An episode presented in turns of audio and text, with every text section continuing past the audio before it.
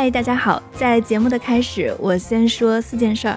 那第一件事儿是，最近我们的播客聊了很多跟 Web 三相关的话题。我其实发现，一旦我们找到一个好的话题切入点，就会牵出一连串的选题。比如说，我们在第三季的第一集讲到了 OpenSea 的崛起之路，其中呢，我们提到了无聊猿这个项目对 OpenSea 成长起来比较重要的影响。而在我们做完 OpenSea 之后呢，无聊猿的项目方 Yuga Labs，他们先是收购了 NFT 项目里面最元老级的项目 CryptoPunks 和 Meebits，接着呢又发布了元宇宙计划，动作不断。于是呢，我们就产生了一个好奇：这个刚刚诞生大概是一年多的项目吧，是怎么样去成为 NFT 领域热度最高的项目？又是如何在市场最火热的时候快速的垄断 NFT 市场？到底是谁在买卖，还有推高无聊猿的价格？无聊猿这种不断扩大的版图，是不是只是为了掩盖他们的增长瓶颈？这种项目最后会不会上演 Luna 归零的死亡螺旋？那这期我们邀请到了 SWFT Blockchain 的 CMO Christina，她是无聊猿一推出就押中了宝的幸运儿，而且她还参与到了两只无聊猿基金。所以呢，这期他是作为一个无聊猿的狂热爱好者，来跟我们聊一聊他与无聊猿的故事。那第二件事儿是，如果大家对 NFT 有更多的好奇，硅谷幺零幺的同名视频节目，我们去梳理了 NFT 领域的十大 NFT，以及这些 NFT 的进化是如何推动行业向前走的。感兴趣的听众可以在 YouTube、B 站还有微信视频号上搜索“硅谷幺零幺”来关注我们的 NFT 系列视频。同时呢，特别说明啊，我们的团队是不持有以上任何的一种 NFT 的。第三件事儿其实是我自己之前埋的一个坑儿，就是我们在说 Mirror 那期的时候，我在最后说，如果有听众想听上去聊一聊 Bankly Style 和 Step N，请留言。结果我真的是收到了非常多的留言，而且还在不停的收到大家的邮件。因为最近市场发生了很多的变化，所以我也是请上来做了一期补录。呃，一个是 Step N 宣布清退中国大陆用户，接着呢，现在市场上又有一些看空情绪，所以我会尽快的把 Step N 这期剪出来，然后是 Bankless t o 那接下来就引出了我们的第四件事儿，就是啊，最近。我们 Web 三的节目是占用了太多的节目期数，但是其实我们并不是一个专注于 Web 三领域的播客，因为 Web 三这个领域它的发展太快，方向也很多，而且我是觉得随着了解的变深，我会发现越来越多的值得探索的话题。大家觉得我们有没有必要要把 Web 三的节目单独拆分出来，成立一档新节目？那觉得有必要的同学可以在留言区给我扣一。好了，这就是我在片头要说的几件事情。那接下来就请收听今天的节目吧。欢迎收听硅谷幺零幺，我是红军，我是阿伟。大家发现我们现在多了一个新声音，是的，我们来了一位新的主播。那阿伟是我的朋友，他对 Web 三的研究更深入，而且未来在 Web 三的话题上呢，他会跟我一起来主持。那阿伟先来简单跟大家自我介绍一下吧。硅谷英零一的朋友们，大家好，我是阿伟。我比较有幸赶上了古典互联网的高潮期，因此采访了不少引领时代前沿的创始人们，可以说是见证了这个群星闪耀的时代。在当下被大家认为是新旧交替的过渡期，一不小心掉进了 Web 三这个眼花缭乱的兔子洞。我想搞明白 Web 三是不是新一轮的巨浪，同时也要小心避免自己被拍死在沙滩上。我很高兴加入到 Web 三话题的主持中，能和大家一起探索这片混沌的新大陆。我相信阿伟做的功课，包括他在这方面的观察，是会比我更专业的。这期跟我们在一起聊天的嘉宾是 Swift Blockchain 的 CMO Christina 陈。Hello，Christina，你好。Hello，大家好。Hello。因为 Christina，我知道你大概是从无聊猿它发布的第一天就参与到这个项目了，后期也一直都在跟进这个项目，可以说是整个项目非常深度的一个参与者。我是很想就是了解一下你整个在 NFT 领域的经历，然后我们也从你的经历，希望能够分析一下，就是无聊猿这个项目它是怎么成长为整个 NFT 领域占据垄断性地位的一个项目。不然，我们先从你的经历讲一下吧。就你是怎么参与到 NFT 的市场的？好的，好的。这个呃 b o r d a b Yard Club 是在四月二十三号的时候呢，它是正式开始发售，每一个售价当时呢是零点零八个以太，当然也就是一百九十美元大概的价格吧。最开始的时候呢，这也算是在别人眼里看来也是个土狗项目吧，没有人关注它。直到五月一号的时候。叫 Pranksy，大家知道他是 NFT 的一个大 influencer 了。他突然在 Twitter 上宣布，他 mint 了二百五十个 BAYC，影响力是非常的强的。很快就在同一天，一百一十七分钟以后的话，整个的 b o r i b i a Club 就被售罄了。那是五月一号，我本人呢是五月二号的时候就买了我第一个的 Bolivia Club，是去年的五月二号，到今天已经有一年多的时间，在这一年多的时间里边，我但是我自己陆续的话买了更多的 Bolivia Club，还有 Mutant，其实狗更多，叫 Boliv Kennel Club。我除了个人买的话，主要呢我是跟我在 Clubhouse 上面叫 AWC 这么一个社区的一些小伙伴们一起。发起了 AWSB Ape Capital，所谓的猴基金，就是一群小伙伴呢想要买金猴。那个时候的金猴是五点几个以太，但是地板呢也就零点几个以太。大家觉得买金猴风险太高了，居然一个图片卖到五个以太这么高，不如我们几个一起来承担那个风险，一起把金猴买下来吧。结果呢，想要参与一起买猴子的小伙伴呢越来越多，越来越多。结果后来有很多人参与到一起买猴的这个事情当中来，我们就一起买了四十八只猴子。哇哦！可以说，而且里面包括我认为啊，也是很多其他人都比较共识的事情。整个 b o r d e b i a Club 里边最漂亮的两只。金猴，除了这两只最漂亮的金猴呢，还有很多其他 rare traits，就是有稀有属性的一些猴子。你刚才讲到金猴，是不是可以给我们解释一下？像 b o r d e b i a Club 的话，你像 NFT 的话，很多的比较成功的 NFT 呢，就叫 ten K 的项目，就是一万个的项目。怎么去区分这些项目？实际上就是通过 traits，就是它的属性。一般的，对于 b r d e b 这个。是叫无聊猿啊，但是我们聊天的时候都喜欢管它叫猴子，我们就说猴吧，就是叫的比较亲切。那这个猴的属性皮毛这个 four 算是区分它稀有度的第一属性。four 里边的金猴，那个金色的，一共有四十六只，数量是最少的一个。很快呢，就成为大家争相想要买的一个属性。当地板只有零点几的时候，它就一下子卖了五点几个以太。但是我们当时所谓的这个猴基金啊。我觉得现在回想看起来的话，是实在是太明智了。地板零点几的时候，我们花了五点几个以太买了那个金猴。那到今天的话，大家知道我们上一个金猴的成交价好像是一千多少个以太呢？但是 anyway，我们这个金猴的话，到今天为止，无论是线上还是线下的话，是经常收到非常昂贵的这个 offer。我现在就不在这里边说出这个 number，但是可能是价值几百万美金的 offer，经常会有。不过我们现在的话还没有打。打算出售这个金猴的意愿，明白。所以它金猴，我可以理解为是它这些众多属性里边是稀有度最高的一个属性。对对对。其实你们评判它的时候，并不是说评判，比如它眼睛还是肤色，其实本质上是看的是哪一个参数是最稀有的，对吧？对，大家比较共识的就是金猴就是稀有性最高的。如果你在 Twitter 上面看到哪一个头像是金猴的头像的话，其实它有一个身份跟地位的一个象征。我本人也参与到一些叫 Board Ape Whale 的一些 Twitter 上，还有在 Discord 的一些群里啊。那很多的人呢，他是一挣千金买一个金猴，就为了树立自己的企业品牌形象。这种情况也是经常的发生。我们在第一期猴基金的时候，能够拥有两只整个 collection 里面最漂亮的两个金猴。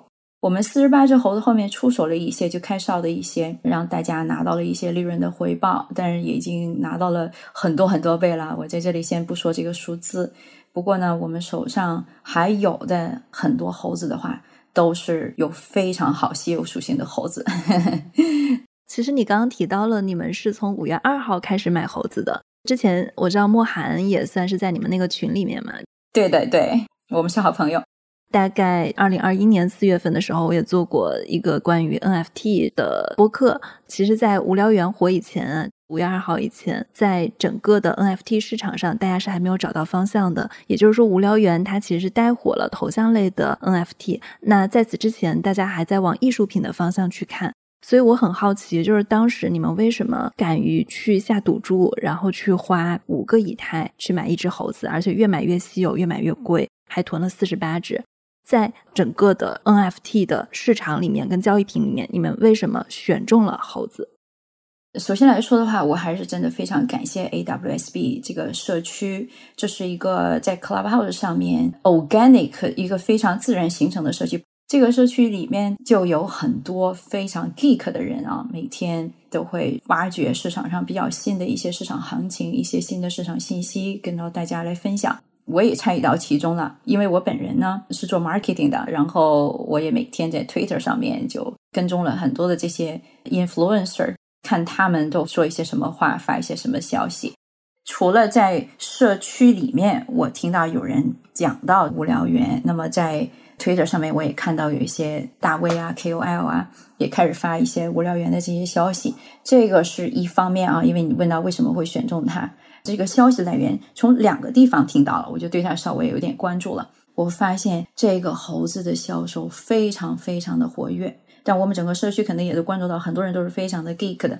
那么这个东西有这么多的 KOL 都在讲它，说不定啊，当时其实我们完全不知道的，将来一定会发展到什么情况啊。我们也算是有一点赌徒的心理，我们就赌将来这个东西说不定会很火，就凑在一起买了猴子，而且买了很多。结果呢，可以说我们也是赌对了吧？这一年多的发展来说的话，这个 Yuga Labs 把整个的 BAYC 这个生态已经发展到一家独大。让所有早期参与的人都收获非常的丰厚。就你刚刚提到了有一个是你自己买，也是因为名人带货嘛，就 Proxy，它算是 NFT 的第二还是第三大买家吧？他有去买这个事情，可能是吸引市场关注的一个点。你觉得它火起来还有哪些因素呢？我从几个方面来谈一下这个问题啊。b o r a b 它火起来的话，团队的运作那绝对是非常非常的重要的。尤其是 NFT 的这样的一个项目啊，一开始的话，这个团队是匿名的，我们完全不知道这个团队是谁，他们在哪里做些什么事情，他们有什么样的背景，完全不知道。我觉得这也是团队非常厉害的一个地方吧。他后来解释到，我们不希望你们聚焦到我们团队是谁，就希望聚焦到 community 这个社区。我了解到这个团队的情况啊，实际上这个团队他们叫 Full Dude，我们中文叫什么四个抠脚大汉。实际上他们是 Nobody，没有任何的名气，之前也没有什么丰功伟绩，就是这么几个炒币的人，而且其中有两个人的话连大学都没有读完，凭什么他们能够做出这么成功的一个项目呢？他们在这个项目起来时间不长的时候，有一个叫第五个团队成员，他们叫 The Fifth Ape，第五个猴子加入到这个团队里边来。这个人的名字呢叫 Guy O'Siri。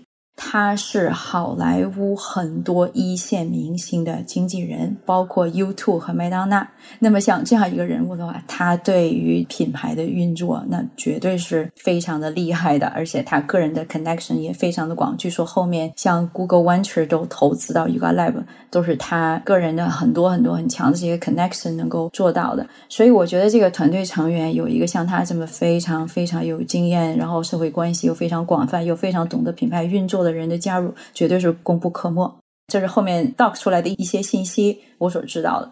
那还有最开始的话，我觉得这个团队做的创新的一件事情，就是这个无聊猿刚刚发行的时候，他在官网上就写的非常的清楚，所有的无聊猿的 IP 都属于 NFT 持有人。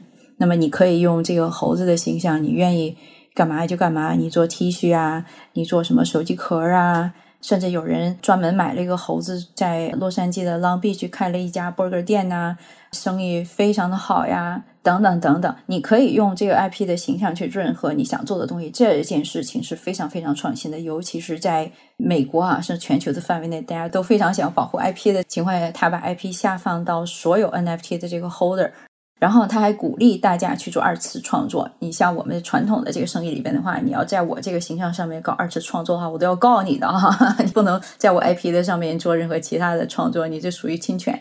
但是呢，这个无聊猿又鼓励二次创作，因为我可以说是跟社区成长起来，所以我本身参与了很多他们一开始这个活动。这样最开始 Twitter Space 不是非常的火的时候，大家都是在 Clubhouse 上面聊天。当时的无聊猿的创始团队的话，也在 Clubhouse 聊天，还有一个无聊猿的 Club 在 Clubhouse 上面，他们经常会开房间聊天啊，然后让大家把自己在原来猴子形象上面二次创作的这个东西呢换成自己的头像，然后每个人上来聊一聊，哎，你为什么要做这样的二次创作呀？这个代表了什么呀？当时我还截了屏啊，很多人的头像都是在原来那个猴子基础之上，又画上一个帽子啊，画上胡子啊，画上长头发呀，朋克的形象啊，去外太空啊。你看这些设计师的创作的热情都被激发起来了，所以他 FP 下放，激发大家的二次创作这个热情，也是他非常创新的地方，掀起了一波热潮。再有一个呢，就是 community 啊，这个让大家有这种社区的归属感，这个事情是前所未有的。我可以把它解释为是一场非常好玩的一个 community，大家平时工作呀、上班啊，尤其是 lockdown 的时候，家里边又很无聊呀，突然出现这么很有意思的这么 ape 的形象，大家全都有，在社区里面，大家都非常的热闹。有人呢还发起了 ape follow ape 的这么一个活动，如果你在推特上面是一个无聊猿的形象作为自己的头像的话。那你发一条推特，你要写 ape follow ape，就是猴子来互相关注猴子，那大家都会来关注，给你打扣呀，什么评论呀，哎，这种热闹的情况真的是前所未有的。然后我自己本身也参与到其中的话，觉得哎，每天好好玩呢。如果我有人新买了一个猴子的话，什么啊，我终于 A 片了。以前我们叫 all in，但是现在大家居然都把这个 all in 的改成了叫 A 片，而且这个 A 片的话，这个名词也衍生到。生活当中很多其他地方，这是后话了。但是大家全都狡辩，哎，我今天 A V 了，I A V 了。然后你会看到无数的人在下面留言，Welcome on board，什么 Welcome fam，Welcome join our family，会有几百条的信息来欢迎你加入这个大家庭。这种热情呢，大家都是自发的，这种是一个非常非常有趣的一个社会现象。这是他们运营出来的吗？你的社区指的是 Twitter、Discord 还是？包括 Discord，包括 Twitter，但是现在我觉得整个 NFT 的社区基本上是在 Metaverse 这个社区啊，基本上是在 Twitter，因为 Twitter 是一个 cross community 的这么一个 community。如果是 Discord，一般都是专属的哈，猴子就在猴子的社区里边玩，Azuki 在 Azuki 的社区里边玩。但是呢，在 Twitter 上面是 cross community，你可以看到所有社区的人他们的一些动向。当然是最热闹的社区归属感最强的，还是这个 Board Ape。最一开始的时候呢，几个创始人跟大家的一个沟通交流也是非常的积极，非常的热情，而且他们说话呢非常的接地气，他们说话的方式、说话的语气也非常的屌丝。因为最开始销售的火爆呀，这个社区突然这么热闹啊，可能也是超过了他们想象的。大家经常问一些问题啊，可能他们会回答不及时啊，然后 他们会这么说：“We are just a full dude。” Who haven't slept four days？他说：“我们就是四个抠脚大汉，好多天没睡觉了。”很接地气，对，非常接地气的方式来跟大家聊天说话。后来大家可能也知道，这个社区后来的发展有几个 NFT 不断的 drop，比如说 b o r i b Candle Club，一开始就每个猴子会免费给你照一只狗，但是你自己要去网站去 claim。后来给你空投药水儿，他每次做这些事情的时候，他不说：“哎呀，我们今天空投药水儿。”他没有，他这么说：“Fuck it。” Mutant 到 Weekend，就是非常接地气的那种，还说脏话的那种方式，让大家都觉得这个社区的创始团队都非常的好玩，觉得就是自己的一员。你其实说到社区，我还挺感兴趣的。大家知道，就是 Twitter 它其实不像是 Discord 或者微信群一样的一个组织嘛？你是去关注其他人。我理解你说的社区，可能首先是你关注了创始人，然后你关注了很多买了猴子的人，同时你刚刚提到了，就比如说 ape follow ape，就是猴子来关注猴子，然后有一个人买了，下面有好几百个人留言说 welcome on board。哦，对的，类似于这种场景。我很难想象是有哪几百个人他会去自发的去发这些信息。你觉得这个是投资 NFT 持有者的一种自发的热情，还是说项目方他有很多的运营策略在里面？我刚通过你的描述啊，就我觉得无聊猿它可能不是大家想象中的一个完全的创作者经济，可能它更加偏向于一个运营者经济。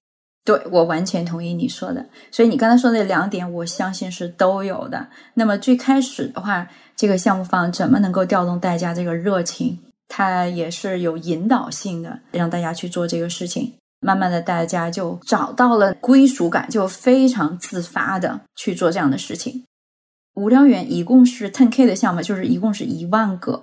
它的 holder 啊，就是持有者的话，一直以来就是五千多个。其实这个数据是比较健康的，也就每个人平均持有一个多左右吧。所以这个人数呢，刚好是不多不少，形成了这么一个社区。它这个 owner 其实应该指的是地址，对吧？比如钱包里边地址，一个人可以拥有多个地址，甚至可能是少于五千个人。对对，你说的也是有道理的，但它换手率也非常的高。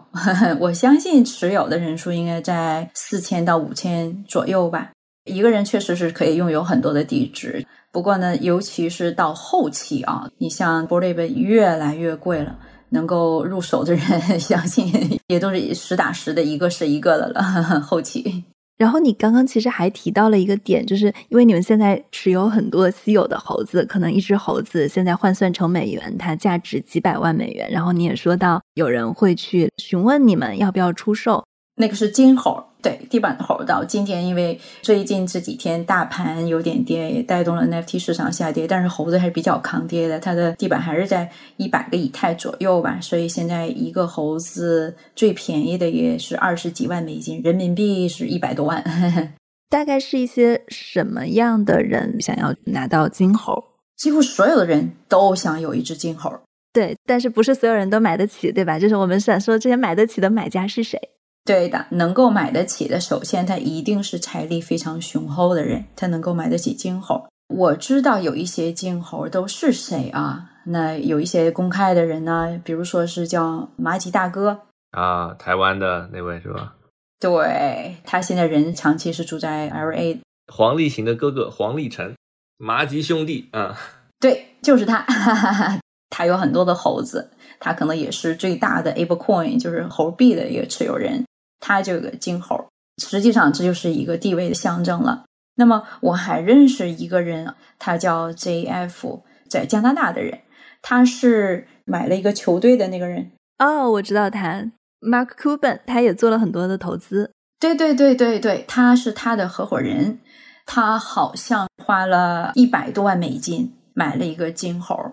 为什么要这么做呢？他就希望通过这只金猴树立他们自己的做的这个公司的一个企业的品牌形象。后期买金猴的人啊，都是一些财力非常的雄厚，能够通过金猴。为自己做的这个事业，能够创造一些社会的 credibility，让大家知道 I know what's going on in the world。我知道我们世界在发生什么。我们已经到了元宇宙的时代，到了 NFT 的时代。他们希望通过这种金猴的形象，告诉别人我是知道世界发生了什么。我想引导这个潮流，而且我的这个金猴是价值连城的。我们这个企业是有这个实力的。我觉得这就是后期买金猴大概人物的一个 profile 吧，一个形象吧。还前期的有一些买金猴的人，我也有认识的啊，我还认识所谓的一个大 V 吧，但是他自己还是非常匿名的。那我们私下里是好朋友。他呢，在猴子的地板大概是四个以太的时候，他花了五十几个以太买了个金猴，当时呢也传为一个佳话了。卖金猴的那个人呢，觉得哎呦，居然能卖了这么多的钱，非常的开心，开心了一个月。后来不开心了，郁闷了，因为现在一个金猴可以轻松的卖一千个一台了。那么我大概是有这么几类人，在询问你们买金猴的这些人中有品牌或者说传统的这种品牌公司吗？实际上我自己本人就接触到几个，就私下里跟我说想要买金猴的。其中有一个人呢是在那个好莱坞是做电影创作的，他就是特别的希望买我们这个金猴，因为我们那个金猴可以说真是整个 collection 里边最漂亮的一个。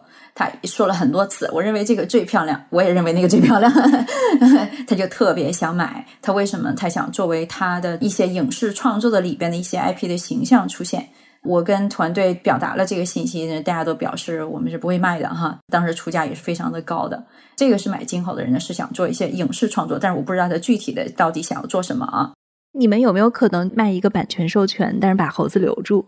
其实有很多的这个项目的话是在做这样事情了。除了说是版权要去授权，还有呢就是版权授权去做一些影视形象的东西，还有呢是写小说的、写书的、写 comic、写漫画的，希望你去授权让他们去写。如果说你的猴子被选中的话呢，他会给你一定的酬劳。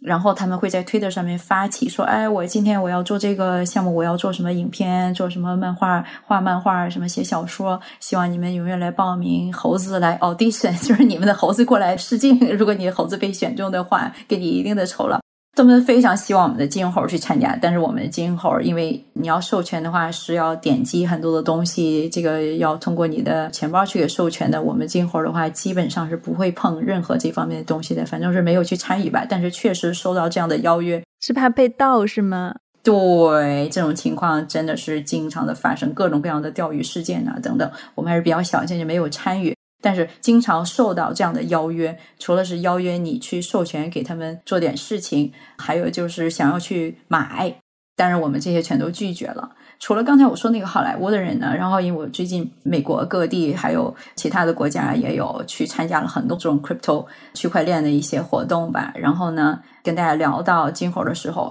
真的是好多人就说：“哎呀。”能不能给我出个价？我想要买，好多人就提出来就想买这个猴子，都是一些什么家族基金呐，某一些就特别大的公司的一些比较高层的 OG 啊等等。首先就是财力雄厚，另外社会地位非常高的人就非常想买金猴。这是不是出于一种炫耀心理呢？你说个人的话，就我还可以理解，财力雄厚的大老板他很有钱，他想展示一下他懂 NFT，且他玩得起，他买一只炫耀一下。我其实很难理解的是，为什么拍电影一定需要一只金猴？我觉得想要拍的这个人的话，是想给别人树立一个他的 credibility 的一个形象嘛。你拥有金猴的，你的这个 identity 给别人传达的一种信息是非常强烈的，证明他是 legit。就我有金猴，我不用说什么其他的话来描述自己，立刻就会让别人对他产生一种信任感、敬畏感。如果按照刚才的这种说法哈，金猴我觉得它可以很好理解，它价格到这个地步。但是最近正好国内呢，像李宁还有绿地集团，他们都买了自己的猴，但他们那个猴就肯定不是金猴了，因为没人卖他们 金猴，大家都不卖。对。那你从这个角度来看，比如说绿地和李宁来买这样的猴，然后做他们的延伸，他们选的可能不是那么贵的猴，也不是金猴，那它这个有那么大价值吗？呃，这也是就非常有意思的一个现象。除了这两个大的公司，我们也知道很多的明星也都买了猴，像 Perry Hilton 啊、Jimmy Fallon 啊、Stephen Curry 这个体育明星，还有 Eminem、Snoop Dogg 这个音乐明星，还有 DJ 二人组叫 Bus Jackers。还有非常有名的 DJ 叫 Three Law，啊，国内的一些明星是余文乐啊、吴建豪呀，还有 Justin Bieber，他买了两个猴子，其中有一个呢是花了五百个以太买了一个地板猴，那个时候的地板呢是一百个以太，真是有钱就是任性啊！所以这些大明星还有这些大的企业。买猴子的话，他就是想展示自己的一种身份跟地位。我觉得他没有买金猴的原因，主要是因为一个是金猴也非常非常昂贵，一个是卖的人也非常的少。就像豪车跟名表一样的，他们拥有这个猴子的话，也是一种地位的象征。是否拥有，或者是是否有能力拥有 b o r d Ape，已经成为行业内鉴定财力的一种标准。他们希望得到呢，是一种包含身份认同和世界归属的一个更大的世界。像绿地和李宁买了这个猴子，因为猴子受到了全世界的关注啊，因为是非常成功的一个 NFT 的一个大蓝筹。他们是希望这种方式更多的是一种 PR 吧，更多的是获取年轻一代或者 D generation 这么一代人的一种认同。我认为他们是希望通过购买猴子的这么一个行为，想要展示自己跟上世界潮流的这么一种姿态。如果金猴可以 affordable，对他们来说能够买得起的话，他们肯定是首选。但我觉得啊，像这些公司的话，金猴对他们来说，一个是根本没有人会卖他们，还有一个如果想卖的话，现在来说价格也实在是太贵了。我注意到，像无聊猿它发展的很好以后。前一段时间嘛，他做了比较大的一个收购，就是他收购了 Crypto Punks，还有 Mebits。其实收购 Mebits 可以理解嘛 CryptoPunks，当然他们都是一个实验室的，它也算是加密圈里面非常 OG 的一个项目，应该是元老级的项目。早期 Punks 它其实是比无聊猿更能去代表你刚刚所说的炫耀身份跟地位的象征，因为它更贵。所以我会很好奇，为什么 Punks 会卖给无聊猿的这个团队，会卖给 Yoga Labs？就是对他们来说也算是一个好的归宿吧。像 Lava Labs 呢，因为 Punk 它算是 OG 吧，四年前发行的，算是第一批成长起来的、被大家认可的一个 NFT 的形象。Lava Labs，我觉得他们运营的这个能力啊，跟猴子团队的这个运营能力就有非常非常大的一个差距。他后来呢，把自己卖给 Yuga Labs。这是一个非常明智的选择，因为这个项目如果不这么做的话，我觉得后期基本上慢慢的就会黯淡失色，将来价值不断的下滑，归零也都说不定。我这个话说的有点狠了。多亏他卖给了一个 Lives，不然他们是什么都没做呀。我认识一些朋友，这个社区里面都已经气坏了，他们决定想要自己做一些事情。我们自己拉出来，因为项目方不作为，我们自己社区我们合起来拉了一个新群，我们考虑一下我怎么给这个胖哥跟 Maybe 是赋能，也让他可以像 b o l i v 这么一个社区这么热闹。后来他们聊来聊去，聊来聊去，结果说我们要卖带胖哥形象的 T 恤衫。然后被无数人的嘲笑啊！你们要起义，要另立门户，自己赋能。然后讨论了这么长时间，得出了结论，就是要卖 T 恤衫，太 lame 了。对，其实，在 Yuga Labs 去收购 CryptoPunks 跟 Mebis 之前，大概很久以前，我当时就有听到一个观点，就是说，如果 CryptoPunks 再这样不作为下去，当时 Punks 还是领先无聊猿很多很多啊，就是说觉得他们一定会败给猴子。很早就听到过这个观点，我们天天就在说呀，但是没想到后来真的超过他们了那个地板价。就同时，你刚刚也提到了，开始买 Mebis 的人，他可能是出于一种赌博心理，就想他会不会更好一点。那我注意到无聊猿之前是做了一个特别漂亮的宣传片，然后他们现在也开始发行土地了嘛？对，叫 Other Side，Other Deed of Other Side。它的元宇宙叫 Other Side，它的土地叫 Other Deed。你觉得这些去买土地的人，是不是跟买 Mebis 的人心理相似？他其实是在赌他的新项目会不会火？我觉得就完全不一样。你像啊，Other Side 呢，它是 Yuga Labs 和 Animoca 合作的一款叫 Metaverse 元宇宙的项目。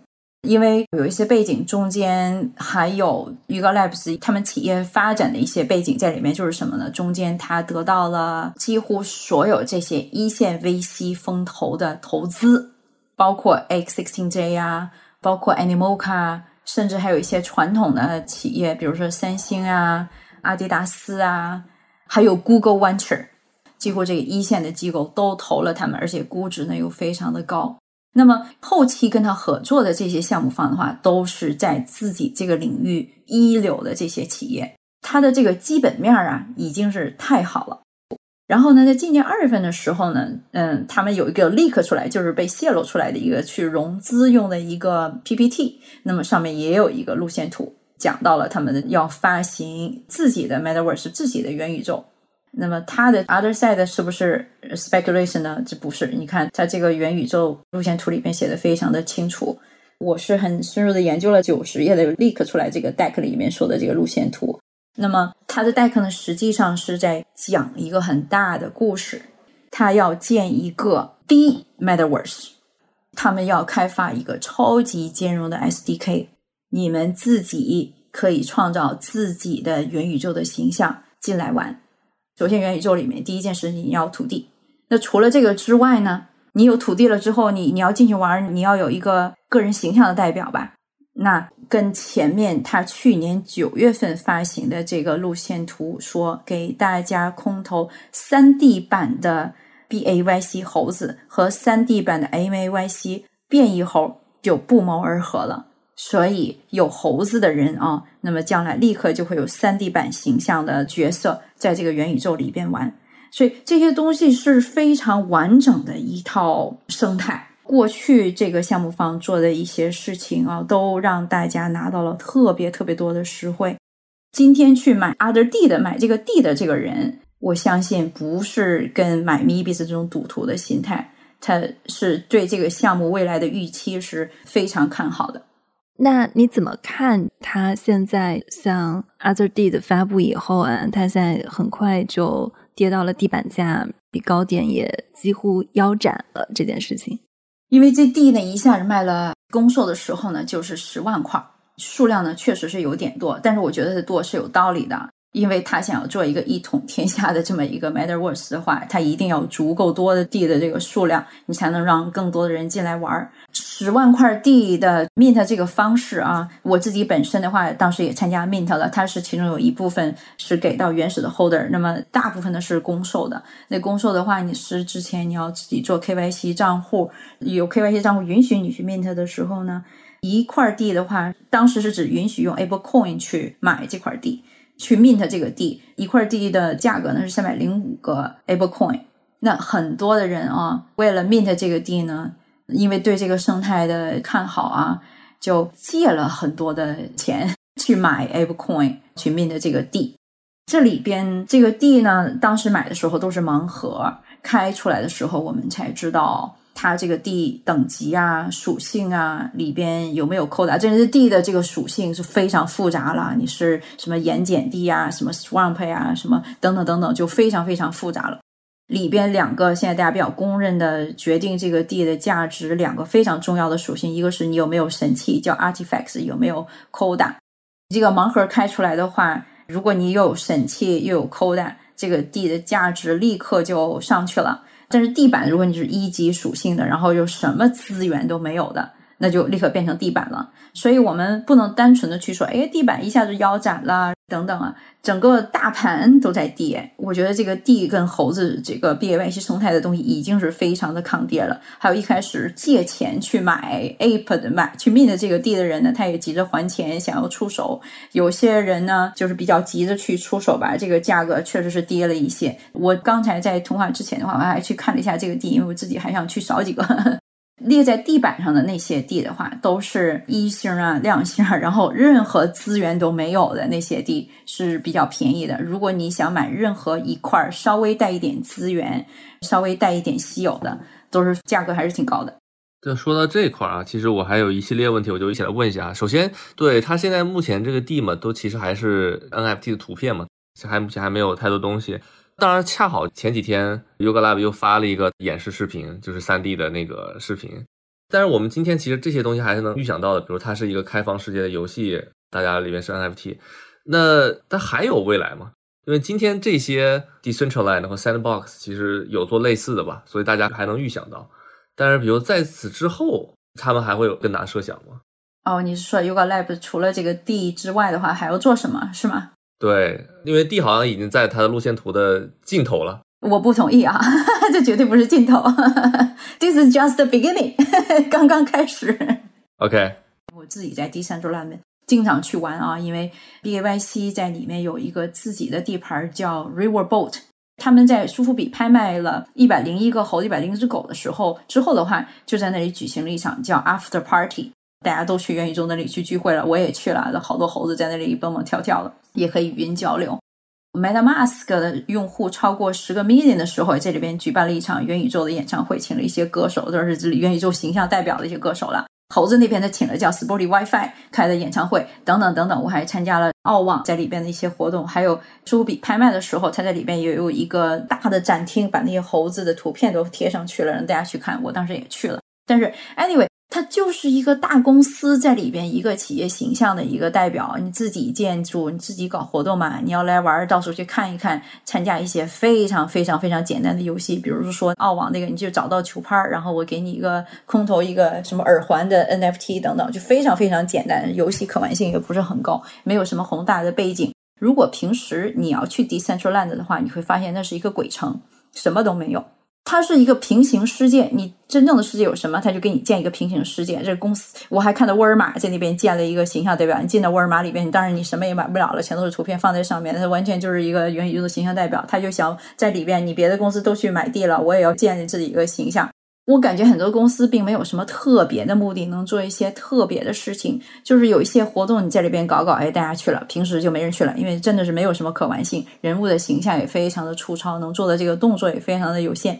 但是呢，你看这个 Other Side 啊，他给的这些 teaser，你可以看到它是有个非常宏大的游戏的一个背景的。你像《魔兽世界》从两千零五年发行到现在的话，玩家一直都没有抛弃它。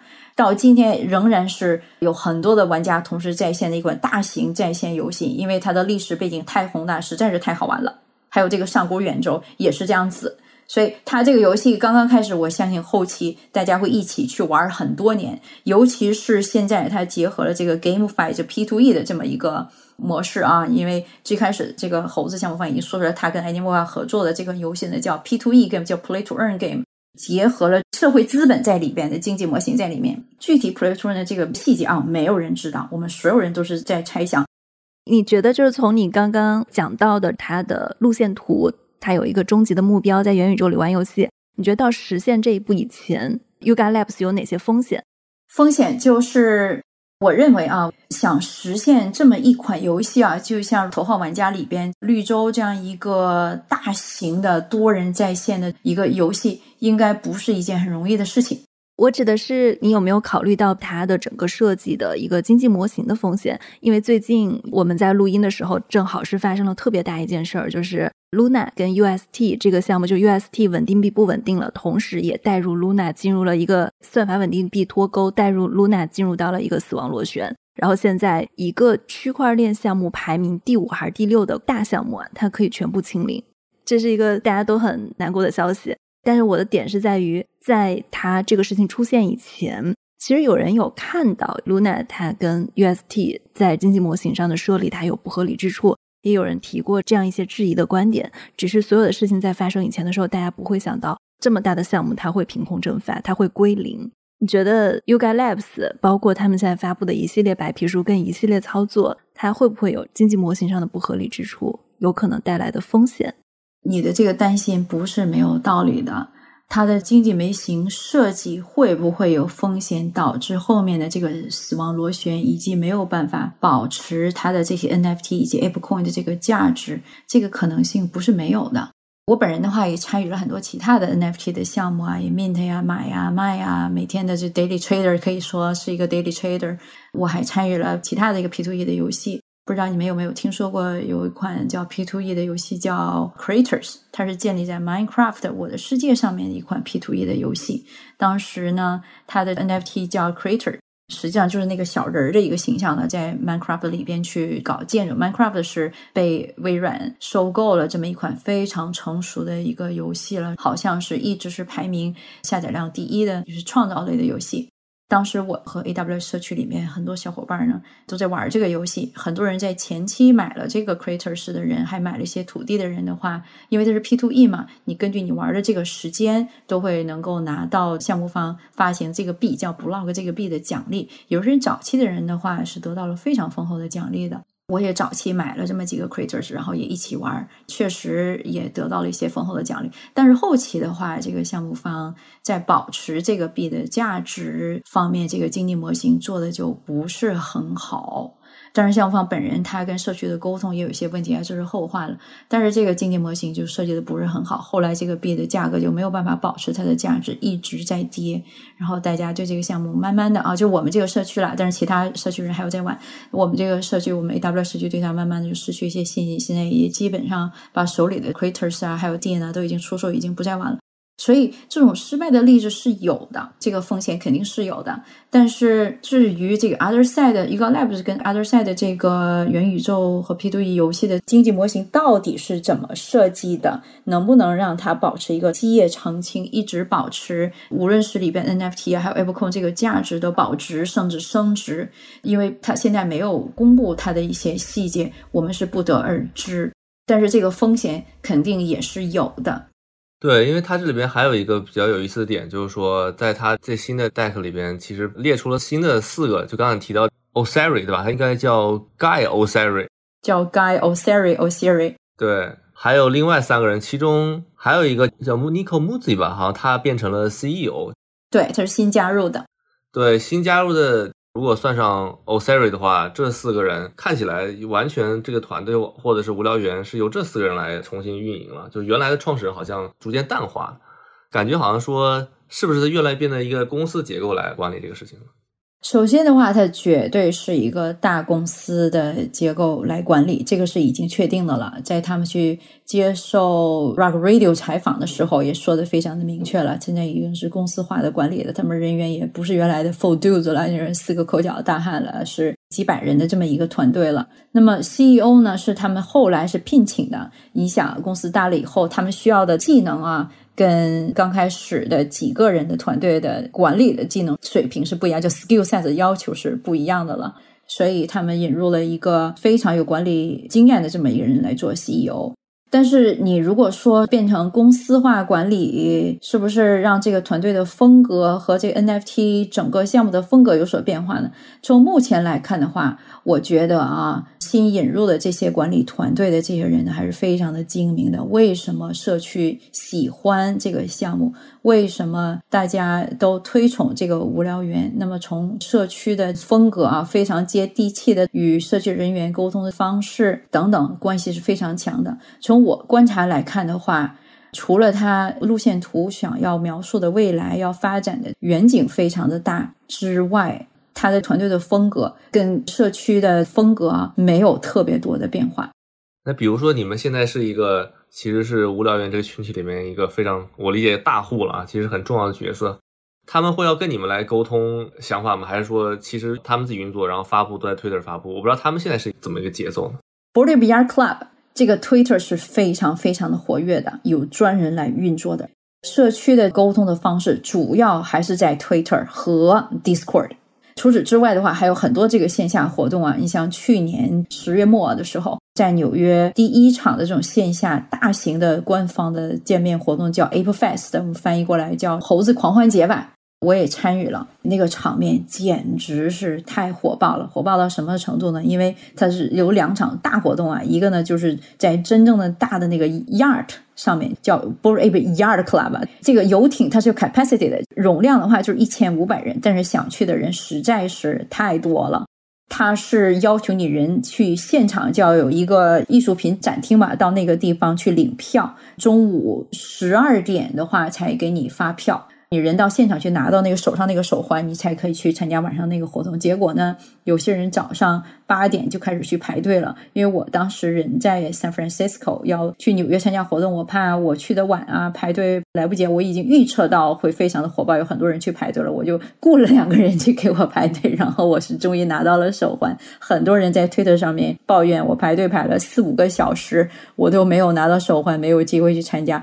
后来有一场叫 Warehouse Party，他是请来了 Chris Rock，这个人是在好莱坞主持过很多场的奥斯卡颁奖典礼的这么一个明星啊。今天被打脸的对吧？今年被史密斯打脸了。但，反正是一线有一大明星嘛，还有一些乐队表演啊。这个 April Fest，对我看他路线图，今年好像七月份好像还要有对吧？对对对，我是会去的，票还没买呢，但是我已经想好了，如果还要排队的话，我还得雇人。这是和 NFT 点 NYC 同时进行的一个活动。刚才咱们其实聊无聊猿聊的挺多的哈，就是最开始其实还有几个问题，就是关于 NBA Top Shot。我们返回来看的话，NBA Top Shot 其实比无聊猿早，它那个形式可能更接近大家理解最早期的 NFT，就是把它变成球星卡了，画面也挺好看的。但是为什么到后面就今天我们就好像听到这个声音不是很多了？你怎么看呢？从这角度？NBA Top Shop 啊，我也是早期的参与者呀，而且是非常深入的参与的。实际上也是跟周围的朋友啊、社区小伙伴一起去 FOMO 的。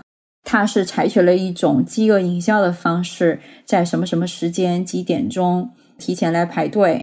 抽签儿，你能够抽到在多少号之前，你可能就有机会去买。然后你买的时候也要去排队，实际上就在网页上等着啊。允许你买的时候，那个页面会跳，你就眼睛紧盯着去买。所以我参与了很多次，我周围小伙伴也一起多次来参与，很多人都是陪跑的。到最后抽签什么都没抽到，我个人比较幸运吧，我抽签抽到了好几次，允许让我去买稀有的，还允许买大的礼包呀等等。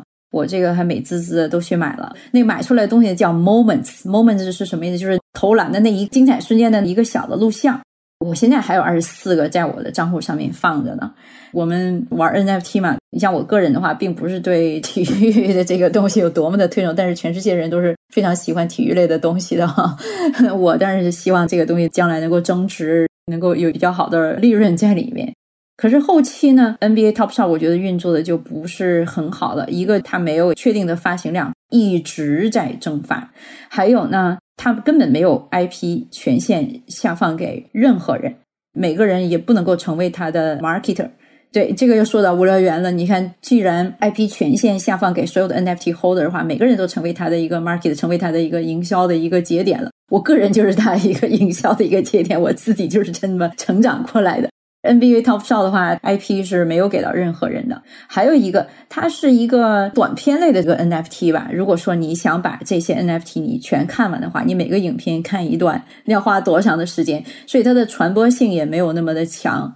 这么几个原因下来吧，我觉得 NBA Top Shot 的后面的话也做的不是非常的成功。我昨天还专门去看了一下它地板价，当时最便宜的一个 Moments 的话，我参与的时候呢，可以卖到十五个美金一个。现在的话，两块钱、一块钱也有人在卖了，反正还是有一些交易量的嘛。因为世界人民都喜欢体育嘛，他们还是喜欢有参与一下的。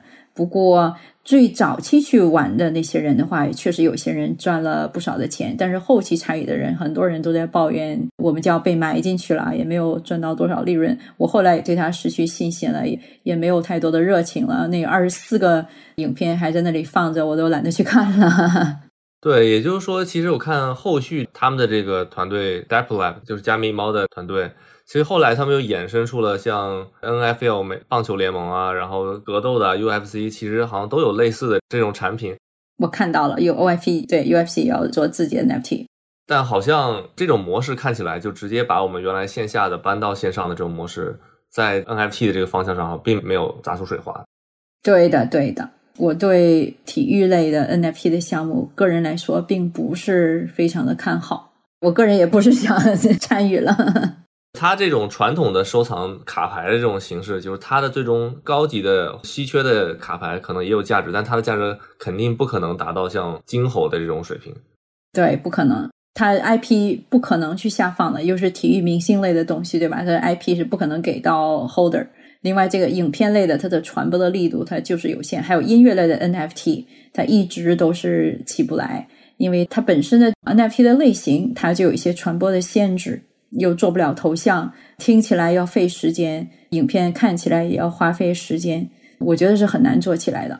你像我还参与了 NBA，前两天他们发行了，他们也知道这个影片传播的 limitation 这个限制啊，所以他们也发了一个图片类的 NFT 啊，叫 The Association NFT，也是 NBA 发行的。